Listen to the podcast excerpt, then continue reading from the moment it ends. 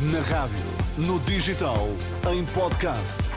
Música para sentir, informação para decidir.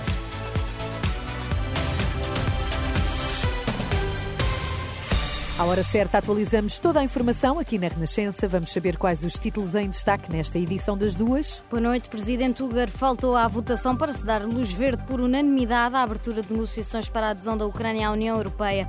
No futebol, o Sporting venceu o Sturm Graz em Alvalade. Mesmo com a Hungria a torcer o nariz, o Conselho Europeu decidiu dar luz verde às negociações formais de adesão da Ucrânia e também da Moldávia à União Europeia. Viktor Orban, o presidente da Hungria, abandonou a sala na altura da votação, o que permitiu que a decisão fosse tomada por unanimidade, como explicou António Costa. A Hungria não pediu nada, não pediu nada em troca. Os tratados prevêem que efetivamente possa haver unanimidade, não estando na sala todos os Estados-membros. E essa saída de Viktor Orban foi meticulosamente preparada? Não, não foi preparada, foi devidamente acordada. Porque a Hungria não queria bloquear a decisão, mas não se queria associar à decisão. E depois da discussão, que foi longa, concluiu-se que não querendo bloquear a decisão, mas também não se querendo associar, havia uma forma elegante de resolver, que era não estar na sala no momento da votação desse ponto.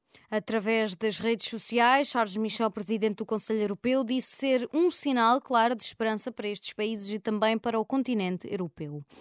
Por cá, em Alvalade, vitória do Sporting frente aos austríacos do Sturm Graz por 3-0, golos de Guiocas e um bis de Gonçalo Inácio. Os Leões já tinham garantido a presença na fase seguinte da Liga Europa, ainda assim o técnico Ruben Amorim a elogiar no final toda a equipa pela atitude em campo. Importante era dar ritmo à equipa, ganhar o jogo, eh, não sofrer golos, ver, ver algumas coisas que treinámos um, ehm, aplicadas uh, hoje, meter o grupo todo no mesmo nível competitivo e eu acho que isso fomos muito competentes hoje. Principalmente não deixámos quase um, o adversário atacar, criámos algumas ocasiões e fizemos um, como eu disse, um jogo competente e ganhamos bem.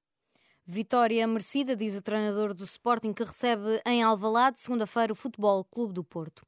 Entre esta sexta e sábado, cerca de 60 mil militantes socialistas escolhem sucessor de António Costa no cargo de secretário-geral do PS, numas eleições disputadas entre José Luís Carneiro, Pedro Nuno Santos e Daniel Adrião.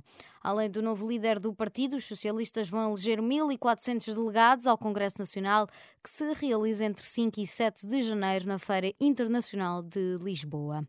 A GNR inicia esta sexta-feira a Operação Natal e Ano Novo com reforço do policiamento para combater a criminalidade e do patrulhamento rodoviário nas estradas de maior tráfego do país. A operação prolonga-se até dia 2 de janeiro. A PSP também vai reforçar a partir de hoje e até ao mesmo dia o policiamento e a fiscalização no âmbito da Operação Polícia Sempre Presente Festas em Segurança 2023-2024.